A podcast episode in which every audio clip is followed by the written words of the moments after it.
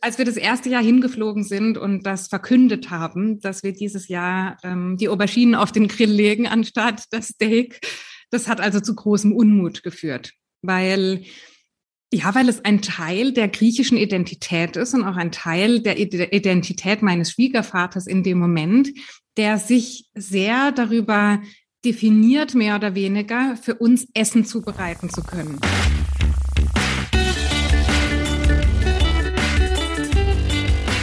Die Heldenstunde, euer Podcast für ein gesundes und bewusstes Leben. Herzlich willkommen in der Heldenstunde. Es begrüßt dich dein Gastgeber Alexander Metzler. Schön, dass du wieder dabei bist. Meine heutige Heldin in der Heldenstunde anzumoderieren, anzukündigen, war gar nicht so einfach, denn ich habe sie kontaktiert und habe gesagt, Hanna, pass mal auf, gibt doch bestimmt irgendwo eine Webseite von dir, wo ich mich ein bisschen informieren kann. Und sie hat gesagt, ja, die ist gerade der Macher, aber die ist noch nicht fertig und so. Guck doch einfach mal, was du über mich als Mensch denkst und moderiere mich so an. Bah, habe ich gedacht, das ist ja spannend. Und genau das versuche ich jetzt. Meine heutige Heldin in der Heldstunde habe ich kennengelernt als Online-Coach, als eine begeisterte Yoga-Praktizierende, als einen wunderbaren Familienmensch, als einen Mensch, der für Werte wie Glück, Motivation steht und als eine ganz, ganz liebe Person, mit der man es zu tun hat, als Moderatorin, als Speakerin und natürlich als Host vom Podcast Denkraum, in dem ich auch zu Gast sein durfte. Herzlich willkommen in der Heldenstunde, Hanna Panidis. Ach, Alexander, das war genau das, was ich mir vorgestellt habe. Vielen Dank. Schön. Uff. erste, erste Hürde genommen. Ich, äh, ich habe nämlich bei, bei Anmoderation verhaspel ich mich auch super gerne mal. Und, äh, aber das war schön, weil, weil so aus ja, aus dem, aus dem so wichtig auch wirklich wahrnehmen. Also auch, auch dein Instagram-Profil kann man vielleicht noch nennen, können wir noch äh, nennen. Ähm, aber das ist auch sehr inspirierend, wenn man dir so zuguckt, wenn man dich hört. Das ist irgendwie, ich glaube, man hat es gern mit dir zu tun. Das ist schön. Vielen herzlichen Dank. Ich freue mich auf unser Gespräch jetzt. Wir wollen heute sprechen über den kulturellen Einfluss auf unsere Essgewohnheiten. Und wir beide, liebe Hanna, wir kamen auf die Idee, weil ich auf Instagram einen Post von dir gelesen habe, der in etwa so sagt, sowas sagte wie, ähm, oh, jetzt wird's spannend. Ich als Vegetarierin slash Veganerin äh, gehe jetzt wieder Urlaub machen in Griechenland. Du hast griechische Wurzeln, wie auch der Nachname schon vermuten lässt. Also mein Mann ist Und tatsächlich Grieche. Ich habe mich in die griechische äh, Sippe sozusagen eingeheiratet. Ich ah, okay, Deutsch, so ist aber das. mein Mann ist der Grieche, genau. Ach, dein Mann ist der Grieche. Ja. Ah, okay. Mhm. Und jetzt freust du dich auf viele, viele Diskussionen mit der griechischen Familie zum Thema Ernährung, zum Thema Fleischkonsum. Und da habe ich gedacht, das ist doch ein echt verdammt spannendes Thema wie uns die verschiedenen Kulturen eigentlich prägen und äh, wie sie unsere Essgewohnheiten beeinflussen. Vor was hast du da Angst gehabt? Ich bin jetzt in der luxuriösen Situation, dass, wie gesagt, mein Mann der Grieche ist und mein mhm. Mann damals mit mir diese Ernährungsumstellung mitgemacht hat. Und wenn jetzt er als Grieche mhm. nach Griechenland kommt, als mhm. der Sohn des Vaters, der immer für uns grillt, dann ist eigentlich mein Mann in der Schusslinie und ich ähm, lehne mich dann zurück, verfolge diese Dialoge, verfolge die Beschimpfungen, die oftmals damit einhergehen und kann mich da gemütlich zurücklehnen. Äh, aber mein Mann in dem Moment, der kriegt da ganz schön viel ab und ähm, lernt aber jedes Jahr besser damit umzugehen, sagen wir es mal so. Also du bist sozusagen aus der Schusslinie erstmal erstmal gut geschützt sozusagen. Aber also Darf ich das so verstehen, dass es dann auch eher so freundschaftliches Beschimpfen ist und eher so Necken? Oder ist es schon sehr, sehr ungewöhnlich für einen griechischen Mann, dass er kein Fleisch isst in Griechenland? Also es ist absolut ungewöhnlich. Und ich glaube, das hat bei uns eine Entwicklung genommen. Wir leben jetzt seit drei Jahren vegetarisch auch zwischendurch mal ein bisschen vegan, also so kleine Mischform, würde ich sagen. Mhm. Und als wir das erste Jahr hingeflogen sind und das verkündet haben, dass wir dieses Jahr ähm, die Auberginen auf den Grill legen anstatt das Steak, das hat also zu großem Unmut geführt, weil Ja, weil es ein Teil der griechischen Identität ist und auch ein Teil der Identität meines Schwiegervaters in dem Moment, der sich sehr darüber definiert, mehr oder weniger, für uns Essen zubereiten zu können. Mhm. Also das versteht er als seine Aufgabe, auch dieses Gastgebers. Ich meine, wir sind nur einmal im Jahr da, wir sehen die Familie auch nicht so oft. Und wenn wir dann mal da sind, dann möchte er uns das größte Geschenk machen, das es für ihn gibt. Und das ist einfach das unterschiedlichste Fleisch, den unterschiedlichsten Fisch, Würstchen, alles, was es gibt, auf dem Grill eben zu grillen. Und als das dann weggefallen ist, da hat er, das ist meine Beobachtung oder meine Interpretation davon, glaube ich, sehr viel von seinem Beitrag, den er leisten kann, verloren. Und sehr viel von dem, was ihn auch ausmacht. Und insofern ist es bis heute Diskussions- und Gesprächsstoff, wobei es, wie gesagt, jedes Jahr einfacher wird. Aber ja, dieses Jahr wurden wir versucht zu überreden, dass Fisch kein Tier ist. Und als dann, als er das dann bei meinen Kindern probiert hat, da musste ich dann eingreifen. Also oftmals, ja. wo ich dann sage ich, jetzt lasse ich ihn reden, ich weiß, ihm ist das wichtig und ich bin auch niemand, der sich dann gleich persönlich angegriffen fühlt. Das ist dann in Ordnung, weil ich weiß, was das für diese Kultur bedeutet. Ähm, ich gebe dann zwar nicht nach, aber ich mache ganz in Ruhe eben meine Auberginen dann auf den Grill nur als es dann an die Kinder ging und ich die Kinder anlügen sollte, was auf dem Grill liegt, da habe ich dann nicht mehr mitgemacht. Das ist dann ähm, nicht mehr meine Vorstellung von Aufklärung auch. Weil ähm, klar kann man sagen, dass ähm, ein Steak ist ja nicht per se Fleisch. Also für ein Kind, für ein junges Kind das ähm, nur Fleisch als Tier zuordnet, aber zum Beispiel Steak oder Würstchen jetzt vielleicht nicht als ein Tier wahrnimmt, ähm, also dann sagt, ja, das musst du ihm ja nicht sagen oder jetzt hat sie das doch gerade vielleicht äh, gemocht, dieses Steak, und jetzt sag ihr doch nicht leicht, dass das ein Tier ist. Aber wenn mich meine Tochter fragt, was da auf dem Teller liegt hm. und ich sie anlügen soll, da hört mein, da hört mein Verständnis dann auf. Und da sage ich, ich bin, ich bin niemand, der den Kindern sagt, was sie tun oder lassen sollen. Das ist nicht in meiner Vorstellung. Ich als Mama von diesen Menschen verstehe mich als ein Vorbild, als jemand, der etwas vorlebt, was er für ähm, vorlebenswert erachtet, in der Hoffnung, dass sich die Kinder die schönen Sachen einfach abschauen und es für sich selbst auch umsetzen können. Und bei dem Thema Fleisch ist es einfach so, dass ich aufkläre, dass ich nicht unbedingt eine Meinung, mein gut, die Meinung äh, die transportiere ich wahrscheinlich durch mein Vorleben, aber ich möchte sie aufklären und möchte sagen, das ist jetzt ein Schwein, das ist jetzt ein Fisch. Und sie dann entscheiden zu lassen, was machen sie jetzt mit der Information? Natürlich ist mir auch klar, dass wenn sie mich sehen und ihren Vater sehen, die kein Fleisch essen, dass es dann die Wahrscheinlichkeit höher ist, dass sie es selbst auch nicht tun. Aber das ist dann eben so. Und die Lüge, die kommt da für mich gar nicht in Frage. Hm. Ja, ich habe ich hab gerade ein Stück weit mitgelitten fast schon, auch, auch mit deinem Schwiegerpapa, weil wenn er natürlich diese kulturelle Rolle, diese kulturelle Identität des guten Gastgebers, wenn das, wenn das für ihn das Ding ist, die Kinder kommen einmal im Jahr und er möchte ihnen dadurch zeigen, die Liebe zeigen, das Willkommen zeigen.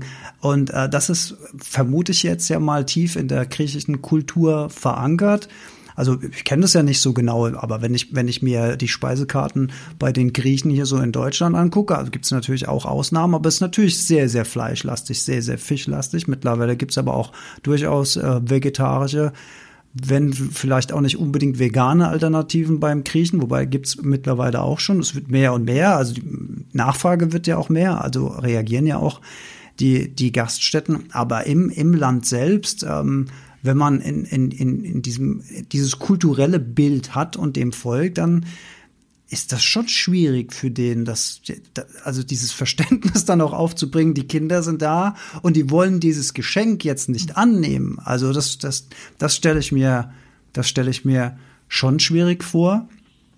Und das, was du sagst, dass du die Kinder nicht anlügen willst, das verstehe ich zu 100 Prozent. Und ich, ich glaube, also aus meiner Sicht ist es ja auch richtig, denn das Problem, vor dem wir stehen, also Massenfleischkonsum aus, aus Massentierhaltung, ist ja vor allen Dingen deswegen ein Phänomen, weil es die Fleischindustrie perfekt versteht, das Produkt Fleisch von der Herkunft Tier zu trennen, mhm. wird der eigentlich gar nicht, es, es ist ja keine Connection mehr, wenn du in die Tiefkultur greifst und siehst ein eingefrorenes Steak, wer denkt da noch an das Tier oder an das Tierleid, was damit verbunden ist, sondern wir sehen das Produkt und vor allen Dingen wir sehen das Marketing, was drumherum ist. Ne? maximal glückliche äh, Tiere irgendwo auf einer Wiese, äh, die da jetzt im Kühl, äh, äh Kühlfach gelandet sind und äh, wir alle wissen ja, dass, äh, dass, dass die Wahrheit nicht weiter entfernt sein könnte. Aber die, es gibt noch nicht so viele Leute, die sich wirklich intensiv äh, darauf einlassen. Du hast im Vorgespräch auch gesagt, dass du äh, auf dem Weg zur Vegetarierin slash Veganerin, also vegane Phasen, ähm, dass dir auch bewusst angeguckt hast, dass du bewusst Dokumentationen geguckt hast und da musst du ja für dich auch einen einen Schritt gemacht haben zu sagen, ich möchte es jetzt mal wissen, ich möchte es mal nicht mehr wegschieben, das Unangenehme. Was war da der ausschlaggebende Punkt, diese Entscheidung zu treffen?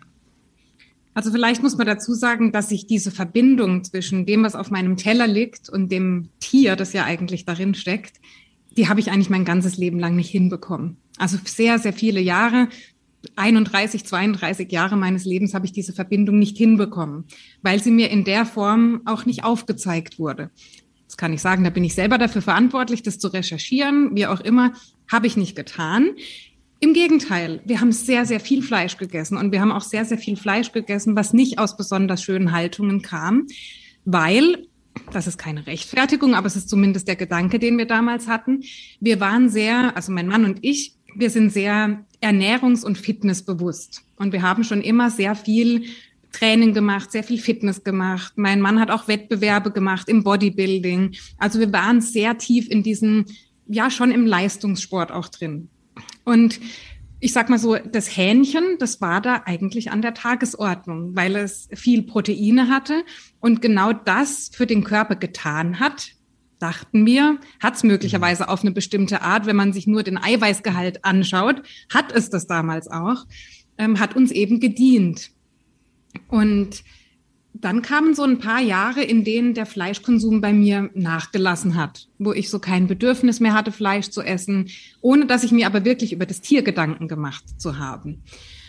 Und dann vor etwa drei Jahren war das, wo ich dachte, hm, ich esse jetzt kaum noch Fleisch. Ich weiß aber überhaupt nicht, wie diese Entwicklung zustande kommt. Das war einfach so ein Gefühl in mir, dass ich das nicht mehr brauchte. Ich möchte mich mit dem Thema jetzt beschäftigen. Vielleicht ist es auch etwas in mir, das mir damit was sagen möchte mit diesem Weg. Und dann habe ich Dokumentation mir darüber angeschaut. Das war dann Earthlings, What the Health, so diese ganzen, ähm, diese ganzen klassischen Dokumentationen auf Netflix, auf YouTube, bis ich dann bei dem Film Dominion gelandet bin. Und da saß ich eines Abends mit meinem Mann auf der Couch. Wir haben uns diesen Film angeschaut und ich habe es vielleicht 25 Minuten geschafft, diesen Film zu schauen. Und dann bin ich innerlich und auch äußerlich wirklich zusammengebrochen. Ich mhm. konnte nicht mehr. Ich war von Tränen überströmt. Ich war, mein Herz war gebrochen. Also wenn ich an den Moment denke, ich bekomme Gänsehaut, das war das war ein unbeschreibliches Gefühl, diese, diese Qualen zu sehen, die diese Tiere erleben müssen. Und diese Blindheit, diese Blindheit von mir ein ganzes Leben lang wegzuschauen. Also es war eine Mischung zwischen den größten Vorwürfen mir selbst gegenüber und diesem, diesem schrecklichen Gefühl, dass ich verantwortlich bin, dass diese Tiere leiden müssen. Und als ich diesen Film geschaut habe, da war ich einige Tage im Anschluss, ich war ganz apathisch. Ich hab, hm. war zwar da, ich bin durch mein Alter gegangen, aber ich war völlig in mich gekehrt, habe kaum gesprochen, ähm, konnte irgendwie das gar nicht glauben, dass, dass es das gibt auf der Welt. Und dass eben das, was ich jahrelang gegessen habe, in schlechter Qualität noch dazu, was diese Tiere durchgemacht haben. Es war für mich unbeschreiblich und ähm, auch nicht nachzuvollziehen, dass ein relativ intelligenter Mensch, wie ich mich wahrnehme, relativ klug, da so die Augen davor verschließen konnte. Und dann war für mich alles, was tierisch in irgendeiner Form tierisch ist, ich hatte einen inneren Ekel, ich hatte ein, also ein ganz, ganz schlimmes Gefühl. Und dann habe ich was gemacht, das war jetzt im Nachhinein vielleicht nicht das Geschickteste, aber es war das Einzige, was ich konnte in dem Moment. Ich habe auf alles verzichtet, was in irgendeiner Form mit Tieren zusammenhängt. Also ich habe Kleidung aussortiert, ich habe den Süßigkeitenschrank aussortiert, ich habe, wir haben alles weggeschmissen. Mein Mann mit dazu, Gott sei Dank. Wir waren da, haben, waren da beide sehr betroffen auch. Und dann ist es eben in die andere Richtung gegangen. Also dieses ganz radikal vegane und wirklich gar nichts mehr, kein, ich wollte kein Leid mehr mit verursachen. Ich habe mich so schuldig und verantwortlich gefühlt, dass ich die Ernährung komplett umgestellt habe. Und mein Mann eben mit.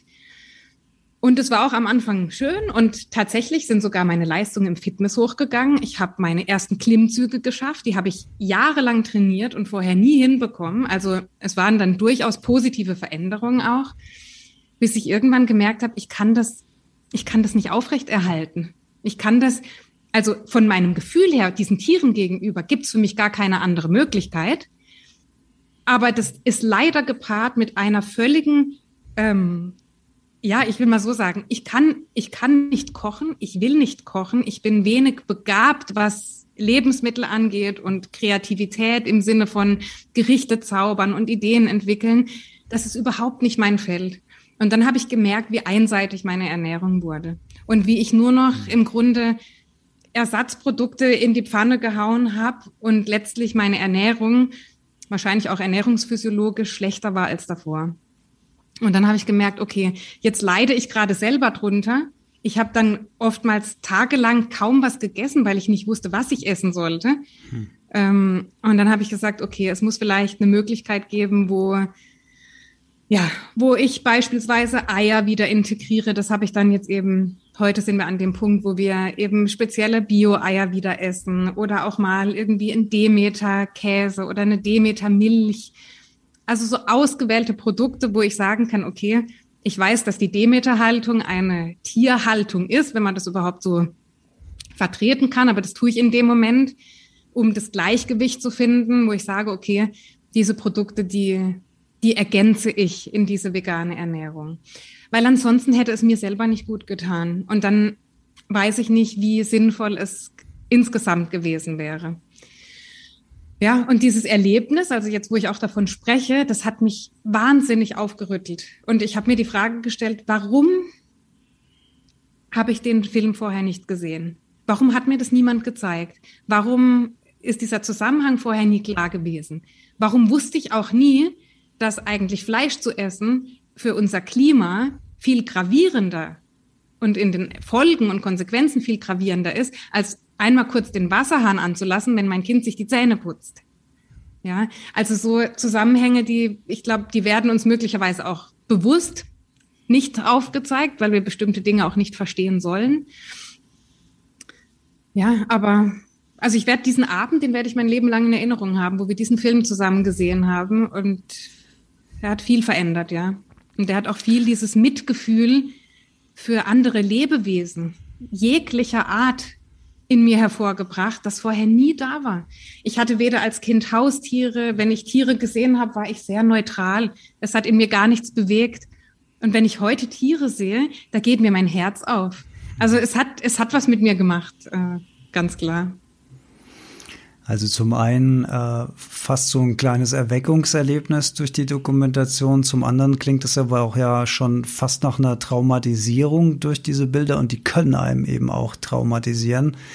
Ja, und ja, für mich liegt das auf der Hand. Äh, warum möchte man nicht, dass wir das wissen, dass wir das sehen? Warum sind äh, industrielle Schlachthöfe immer ganz weit draußen auf dem platten Land, wo es keiner mitkriegt, wo man nichts hört, nichts riecht, nichts sieht? Weil dieses Leid natürlich verborgen bleiben soll. Denn je mehr Leute über dieses Leid wissen, desto weniger Leute würden dieses Fleisch kaufen und desto weniger Umsatz macht diese Industrie die äh, ja in meiner Vorstellung da halt auch jegliche jegliches Fingerspitzengefühl verloren hat. Also sobald irgendwas industriell äh, äh, ähm, aus Massenproduktion kommt, Industri Industrialisierung, schwieriges Wort. Es ist halt auch, es ist halt auch fast, fast unmöglich, da, ähm, da auf, auf irgendeine Art und Weise Rücksicht zu nehmen. Und wenn das Ganze dann zum Thema Gewinnmaximierung und, und Steigerung und Wachstum und sowas kommt, dann, dann krankt das halt einfach. Das, das liegt auf der Hand und davon soll man eben nichts wissen. Und, und genau das passiert halt bei den meisten Leuten, die, ähm, und da kommen wir vielleicht auch wieder auf kulturelle Prägung, jetzt bei hier, bei, bei uns hier. Ich bin eben auch so aufgewachsen in, in unserem Haushalt hat äh, früher in meiner Kindheit eigentlich jeden Tag Fleisch gegeben mit diversen Beilagen. Dann gab's mal Wurst, dann, dann gab's mal Gulasch, dann gab's mal Steak, dann gab's mal Schnitzel, dann gab's mal Kotelett. Dann gab's Spaghetti Bolognese. Da würde der eine oder andere schon sagen, ja, das ist doch schon gar kein Fleisch mehr. Fleisch. Oder der Speck im, äh, der Speck im Kartoffelsalat würde der eine oder andere sagen, ja, das ist doch kein Fleisch.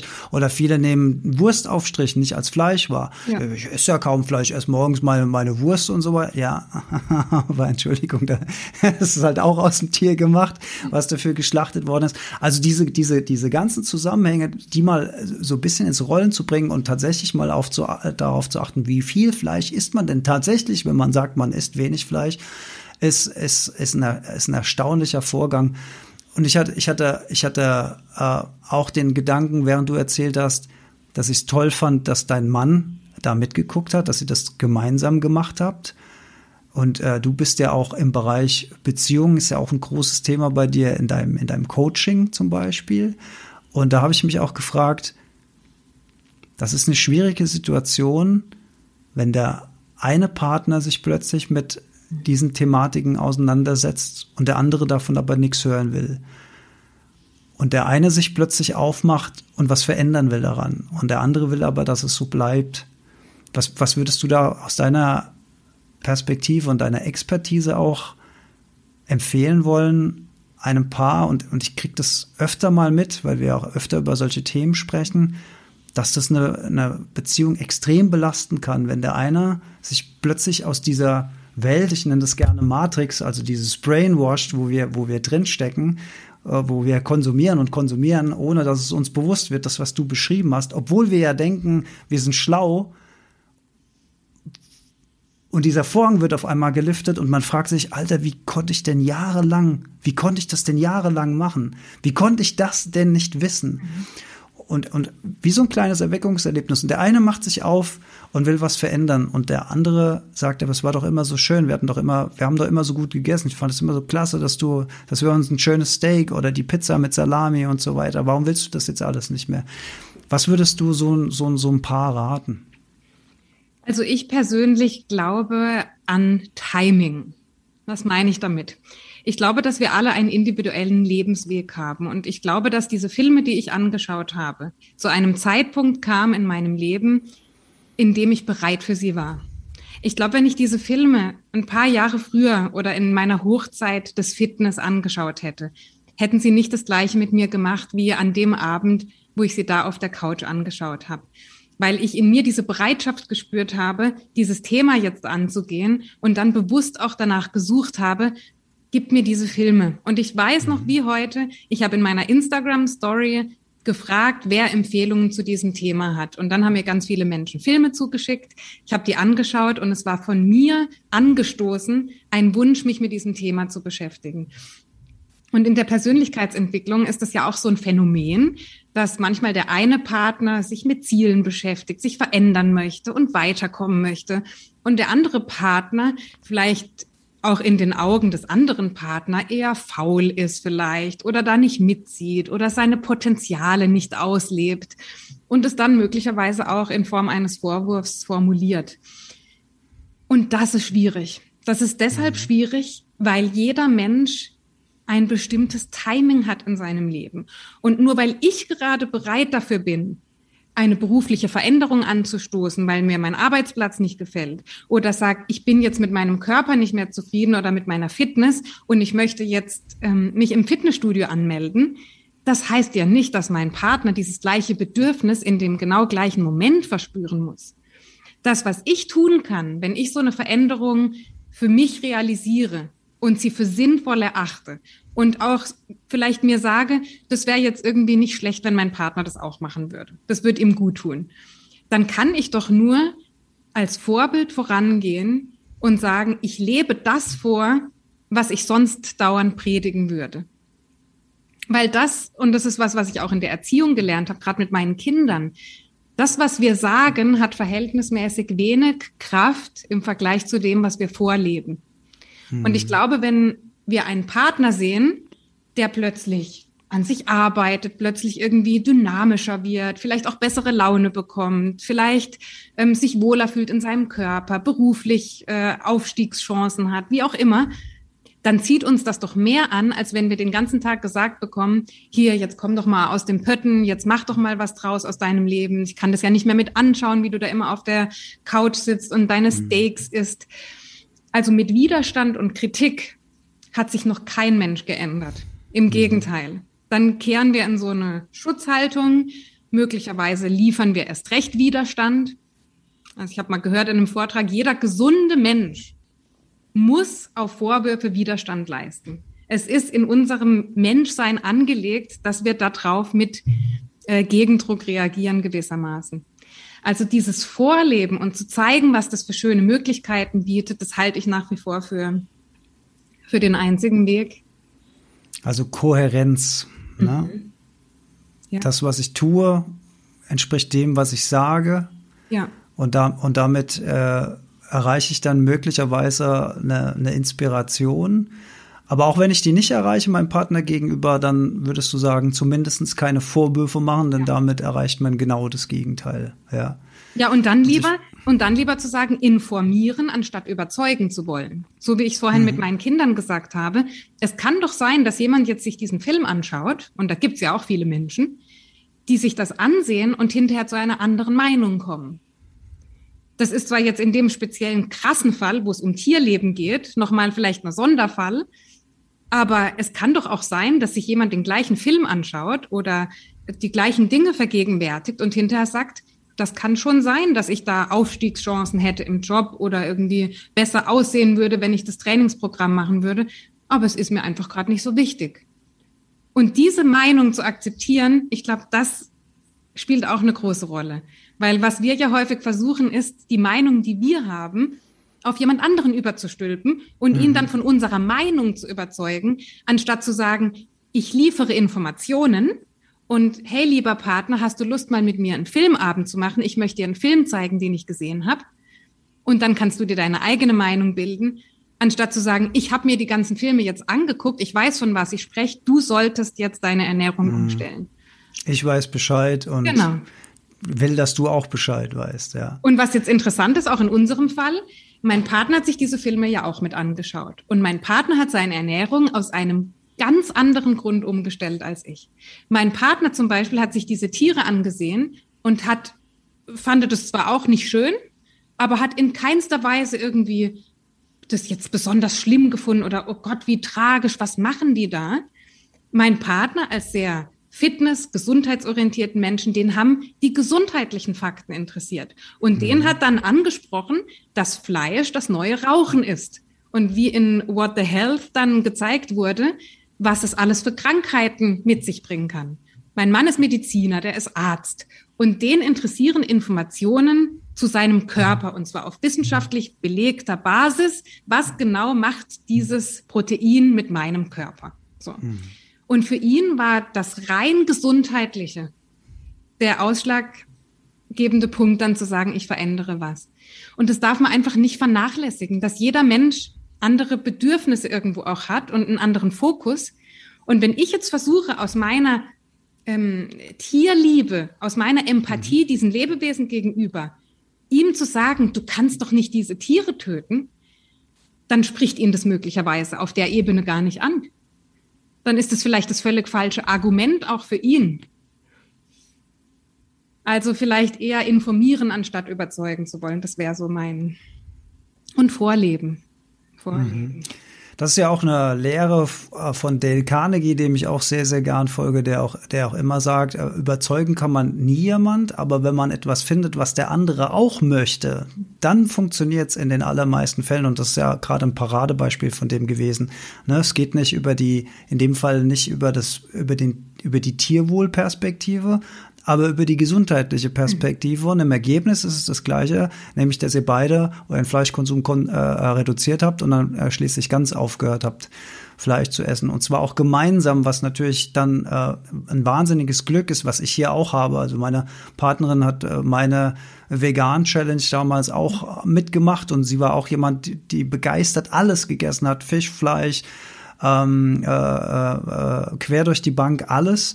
Äh, und äh, ich fand es total toll, dass, dass die einfach so, ja, okay, mach ich mal mit, mal gucken. Und, und das machen wir jetzt seit, seit vier Jahren mhm. gemeinsam ähm, und haben unseren persönlichen Weg gefunden, damit umzugehen. Aber diese kulturelle Prägung, um da nochmal drauf zu kommen, erinnere ich mich zum Beispiel auch daran, dass es bei uns am Wochenende immer so war. Dann hieß es, okay, es ist schönes Wetter, wir gehen in den Garten grillen. Und grillen war immer toll. Da habe ich immer mit meinem Papa zusammen dann am Grill gestanden, äh, der, der Geruch vom Fleisch. Und das ist, das ist durchaus was, wo ich sagen muss, wenn ich, wenn ich heute im Sommer Grillgeruch in die Nase bekomme, dann ähm, empfinde ich da keinen Ekel. Also ich empfinde das nach wie vor als, oh, das riecht aber gut. Also ich, ich hätte dann in, in, in dem Moment, wo ich das so in die Nase bekomme, äh, nee, dass ich Bock auf Fleisch kriege, kann ich eigentlich auch nicht sagen. Aber es ist ein angenehmer Geruch, der vielleicht auch in mir so äh, tief drin ist, dass ich das so mit den angenehmen Emotionen aus meiner Kindheit, ne? Wir grillen, es ist was Besonderes, die Mama macht einen großen Salat und die ganze Familie sitzt zusammen und so weiter. Ähm, aber es ist nicht so, dass ich da heute Ekel habe. Aber äh, selbst wenn wenige Momente kommen, wo ich, wo ich das Gefühl hätte, ich hätte jetzt mal Lust auf Fleisch, kommt eigentlich nicht mehr wirklich vor, aber vielleicht in der Anfangszeit eher brauche ich mir nur mal kurz diese Bilder äh, in Erinnerung zu rufen und dann, dann, dann sage ich mir einfach, okay, das ist es nicht wert ja. in, in meiner Welt. Es ist das nicht wert. Wir haben schon angesprochen, dass. Ja, aber du hast jetzt was Schönes gesagt. In deiner ja. Welt ist es das nicht wert. Und das ja, ist ja das Stichwort. Das ist ja, glaube ich, mhm. das Wichtige, dass da jeder seinen eigenen Maßstab anlegen darf.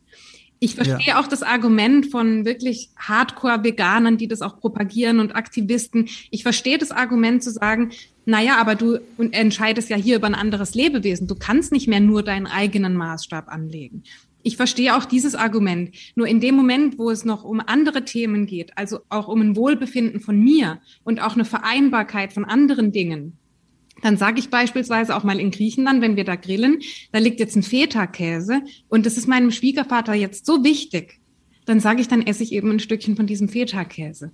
Das, das, dann ist es trotzdem meine Entscheidung. Dann bin ich nicht überrollt worden von irgendjemandem oder bin mir selbst nicht treu. Nein, dann entscheide ich jetzt in diesem Moment, ist es mir das wert? Ich heiße das nicht für gut, ich möchte es sonst auch nicht machen, aber in dem Moment mache ich das jetzt, weil ich gerade andere Beweggründe habe als vielleicht bei mir zu Hause. Und dann ist es ja vor allen Dingen auch eine, eine bewusste Entscheidung, die nicht durch irgendwas getriggert wird, was außerhalb von unserem Wahrnehmungsbereich in uns rein indoktriniert wurde, wie, wie zum Beispiel Werbung, ja. die das Ganze dann verschaukelt. Und ich finde das, ehrlich gesagt, ich finde das auch nicht so wahnsinnig schlimm, wenn man für sich da seine eigenen Regeln findet. Wie kann ich am besten mit dem Thema umgehen? Ähm, ich, ich lese auch, also ich, ich finde die vegane Lebensweise persönlich sehr, sehr gut. Ich komme damit super klar. Ich habe aber auch das große Glück, dass ich eine Frau habe, die toll vegan kochen kann. Ähm, ähm, das wäre vielleicht auch ein Tipp damals für, für dich gewesen, wenn, wenn du sagst, du bist da noch nicht so fit im Selbstzubereiten. Also das ist ja eigentlich auch eine große Stärke, dass man wieder selbst kocht und selbst die Verantwortung übernimmt für das, für die Produkte, wo sie herkommen, wo wurden sie hergestellt, wie wurden sie hergestellt, von wem wurden sie hergestellt, äh, landen bei mir direkt äh, auf, dem, Herd und dann auf dem Teller so frisch, wie es irgendwie geht. Das ist ja eine tolle Sache und mittlerweile gibt's eben auch fantastische Lieferdienste, die dir die Zutaten sozusagen schon fertig äh, zusammenstellen, dass du sie ohne große Kochkenntnisse selbst zubereiten kannst. Und das geht natürlich auch im veganen Bereich. Wir bekommen einmal in der Woche hier frisches Gemüse von äh, aus, aus ökologischem Anbau geliefert und äh, ein Teil davon ist random, also ein Teil davon ist Gemüse, das hatten wir vielleicht noch nie auf dem Teller und das ist dann so spannend, das zu entdecken, ah, guck mal, das hatten wir noch nie. Äh, und das kommt aber von hier sogar. Und das hatten wir aber noch nie auf dem Teller früher, weil gar nicht die Notwendigkeit bestanden hat, weil sowieso immer klar war, es gibt Fleisch in irgendeiner Form.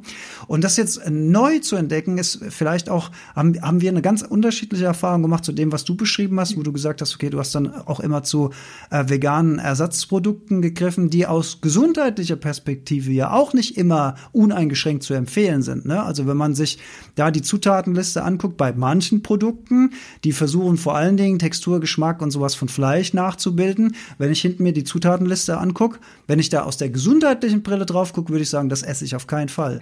Wenn ich aus der Tierwohlbrille auf das Produkt gucke, sage ich, okay, das ist wunderbar, dafür hat kein Tier leiden müssen. Mhm. Aber es sind zwei verschiedene Perspektiven, weswegen ich eigentlich kein Freund von äh, also uneingeschränkt Freund von diesen Ersatzprodukten bin. Die landen bei uns herzlich wenig auf dem Teller. Ähm, dafür ist aber unser Konsum an Gemüse, an Hülsenfrüchten, äh, an, an Wurzelgemüse und so weiter äh, ist sehr, sehr, sehr äh, vielfältiger geworden als vorher. Aber auch durch Hilfe von außen, also auch durch diese Zulieferung, wo wir es dann haben. Okay, was machen wir damit? Wie verarbeiten? Was ist das überhaupt? Erstmal recherchieren, was es überhaupt ist. Was kann man damit machen? Und damit dann halt auch, auch spannende Dinge. Aber dafür braucht man eben auch Zeit. Ne? Du bist, du, du, du bist äh, äh in die Familie eingebunden, du hast doch noch andere Aufgaben zu erfüllen. Man da muss eine gewisse Priorisierung herrschen, um, um das überhaupt machen zu können. Das wollte ich vielleicht noch, äh, das wollte ich vielleicht noch mitgeben. Äh, ja, und vor allem das, das Schöne ist, wenn ich nochmal auf Griechenland zu sprechen kommen darf. Mein Schwiegervater macht zwischenzeitlich die tollsten überbackenen Auberginen auf seinem. Mm. Und der hat dieses Jahr, und das war für mich einfach so ein schönes Erlebnis, das zu sehen, der hat das für sich jetzt perfektioniert. Also diese überbackene äh, Aubergine auf seinem Grill, das ist jetzt seine Spezialität. Und das kann in der Form kein Nachbar. Weil Nachbar immer wichtig, was zeige ich? Und wenn man gegrillt hat, dann zeigt man das immer allen. Und er macht jetzt diese äh, in Alufolie eingepackte Aubergine, die hervorragend schmeckt. Und da war er dieses Jahr das erste Mal richtig stolz drauf. Und das war dann auch ein Moment, der mir gezeigt hat, schön, es geht auch anders. Ähm, hat ein bisschen gedauert, aber okay. Also auch ein schönes Erlebnis dann dazu. Ja, total. Und vor allen Dingen hat er jetzt ein tolles Geschenk, wenn die Kinder kommen und hat seine Gastgeberrolle wieder. Das ist doch super. Du hast eben was Interessantes gesagt. Du hast gesagt, man zeigt es auch gerne rum. Essen als Statussymbol ist auch noch so ein Punkt, den ich, äh, den ich mir überlegt habe für unser Gespräch. Also wie, wie sehr identifizieren wir uns eigentlich und unser Ego auch mit dem, was da auf dem Teller liegt? Also zum Beispiel, also das, das, das, das krasseste, an was ich mich erinnern konnte, war diese Geschichte mit dem Fußballer Ribéry. Ich weiß nicht, ob du das mitbekommen hast, das ist auch schon eine Zeit lang her. Der hat dann mal öffentlichkeitswirksam ein vergoldetes Steak verspeist.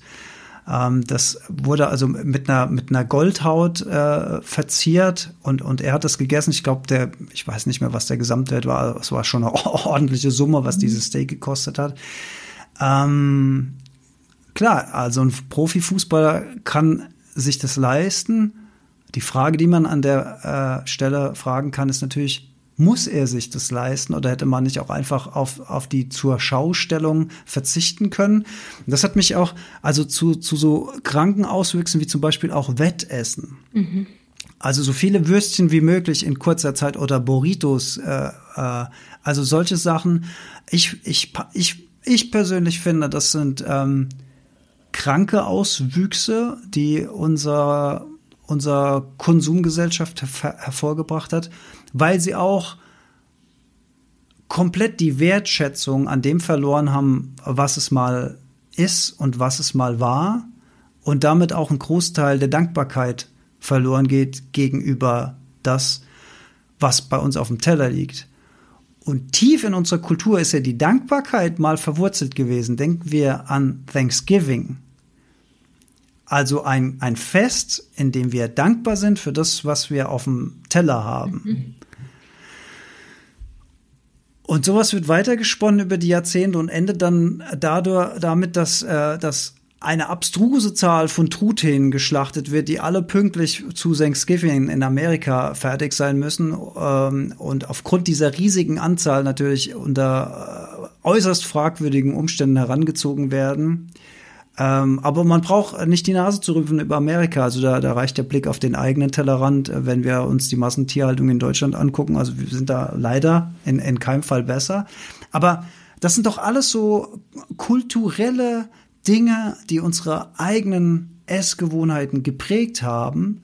Und das mal zu hinterfragen, wie kommt es eigentlich? Wie kommt es, dass wir hier in Deutschland gerne Schnitzel mit Pommes essen? Wie kommt es, dass äh, äh, äh, Menschen, die aus dem muslimischen äh, Blickwinkel sagen, wir essen kein Schweinefleisch? Wie kommt es, dass wir ein schönes schönes Rumsteak. Guck mal, wie das, wie das bei mir noch im Sprache war. Sagt mein Vater, oh, schön Rumsteak, so ein bisschen Roy Hessisch babble. also ein schönes, ein schönes Rumsteak auf dem Teller wollen. Äh, und äh, in Indien ist die Kuh heilig. Wie kommt das alles und wie, wie, wie, hängt, wie hängt das alles mit unseren Essgewohnheiten zusammen? Ja, spannende Frage. Ich habe spontan zwei Gedanken. Du hast vorhin gesagt, dass Menschen, die sich das vielleicht auch leisten können, dann gerne damit prahlen, so wie jetzt eben der Fußballer dann sein vergoldetes Steak zeigt. Wobei, und das finde ich jetzt spannend, da habe ich mal ein paar Studien dazu gelesen, weil ich das interessant fand, ist es tendenziell so, dass die Menschen, die ein größeres Budget oder mehr Einkommen zur Verfügung haben, gar nicht unbedingt diejenigen sind, die auf eine besondere Lebensqualität achten. Also diese Studie damals, die ich gelesen habe, die war überschrieben irgendwie so, ähm, dass du dir auf dem Aldi-Parkplatz mal die Autos anschauen sollst. Und da stehen dann irgendwie so gefühlt der Porsche neben dem Mercedes, neben dem weiteren Porsche.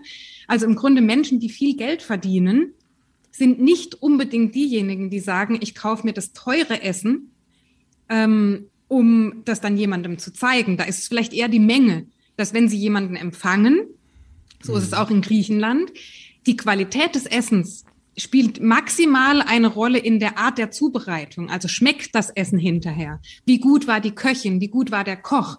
Aber nicht in der Qualität des Lebensmittels. In der Menge und im Geschmack, aber in der Qualität von diesem Lebensmittel nicht. Und ich glaube, da, das ist so ein bisschen verrutscht, dass wir ja gar nicht mehr sagen, dass wir, ich meine, Lebensmittel heißt ja nicht umsonst Lebensmittel. Es ist ein Mittel zum Leben. Und es unterscheidet sich dadurch von einem reinen Nahrungsmittel, das wir einfach nehmen, um Nahrung aufzunehmen, um hinterher satt zu sein. Und diese Lebensmittel, die werden nicht zwangsläufig von Menschen als solche wertgeschätzt, auch in der ökologischen Haltung dann, die ein besonders hohes Einkommen haben. Also das ist einfach so ein Zusammenhang, ähm, den ich spannend finde, wo ich spannend finde, hinzuschauen.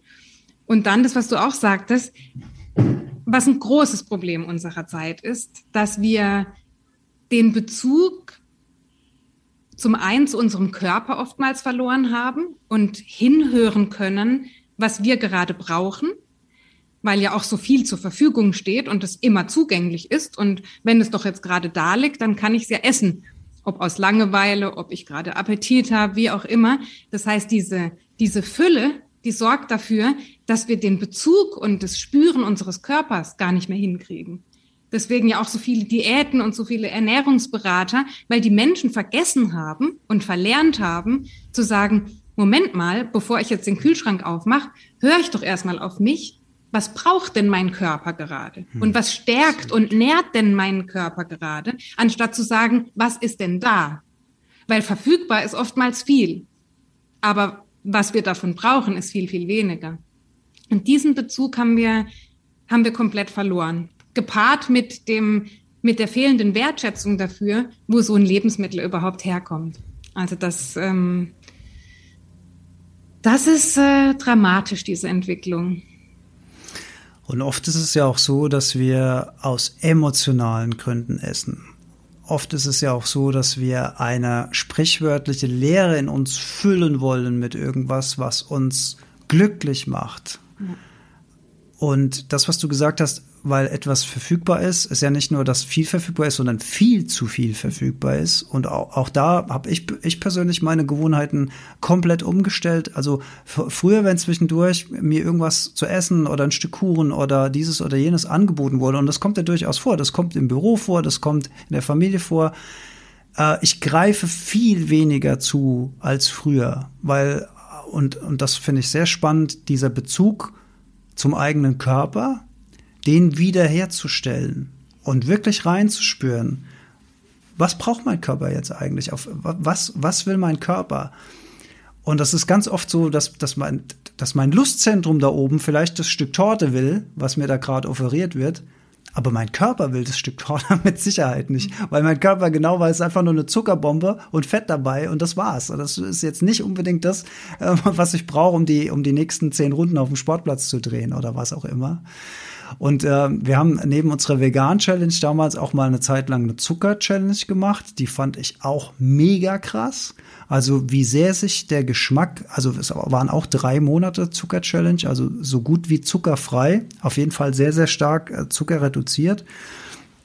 Ich erinnere mich früher in, in unserer Digitalagentur, da hat den ganzen Tag so eine, so eine Schüssel mit Süßigkeiten, immer so Schokolade, so kleine, so Knopper, Snickers, diese, diese Mini-Dinger da, war immer verfügbar, immer greifbar. Und immer wenn so, wenn das Mittagsloch kam, hat man sich da drei, vier rausgeholt und dann hat man die so nebenher beim, beim, beim Kaffee und dann hat das Glücks, äh, Glückszentrum im Gehirn wieder kurz aufgeleuchtet, Energie kam zurück, dann fängt der äh, Blutzuckerspiegel wieder an zu fallen, man wird wieder total müde, man schiebt wieder hinterher. Ja, und irgendwann denkt man, och, puh, ich habe aber gut zugenommen, mein Leben, ach, die Hose passt ja gar nicht mehr, das gibt's, das gibt's doch gar nicht, ernähr mich doch ganz gesund, das gibt's doch gar nicht, ja, aber das sind, das sind diese ganzen kleinen Dinger, die uns äh, den ganzen Tag zur Verfügung stehen und wo wir unbewusst äh, zugreifen. Und was ich, was ich so spannend fand in dieser Zucker-Challenge, und das ist ja auch eine Form von Konditionierung, ist, wie krass sich der Süßgeschmack zurückgebildet hat. Mhm.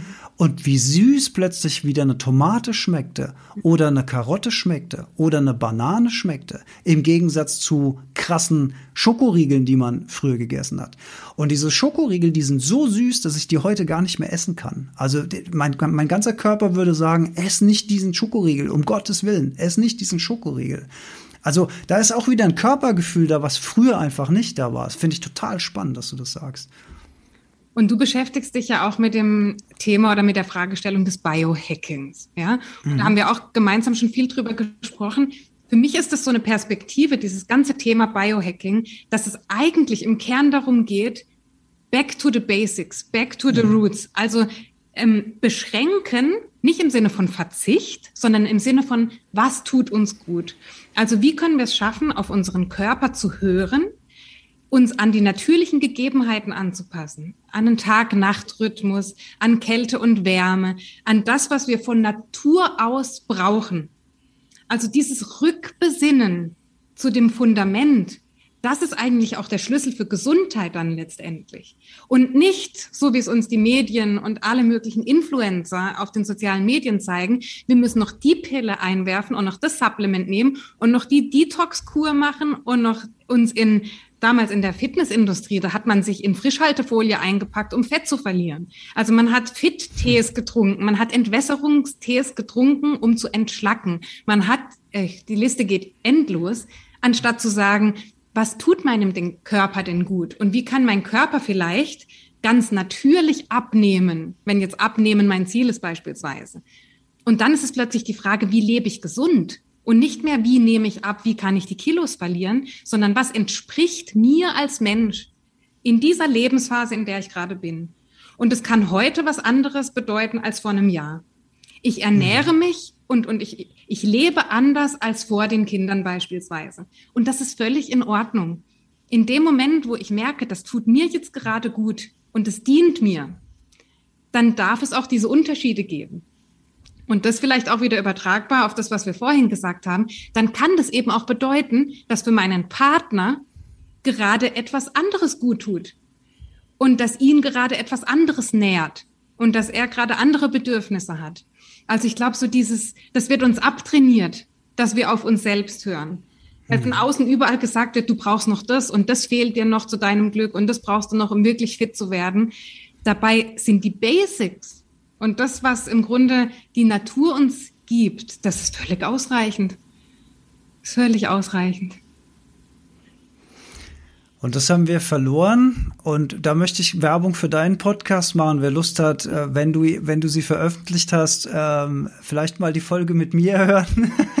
ganz uneigennützig in deinem Podcast Denkraum.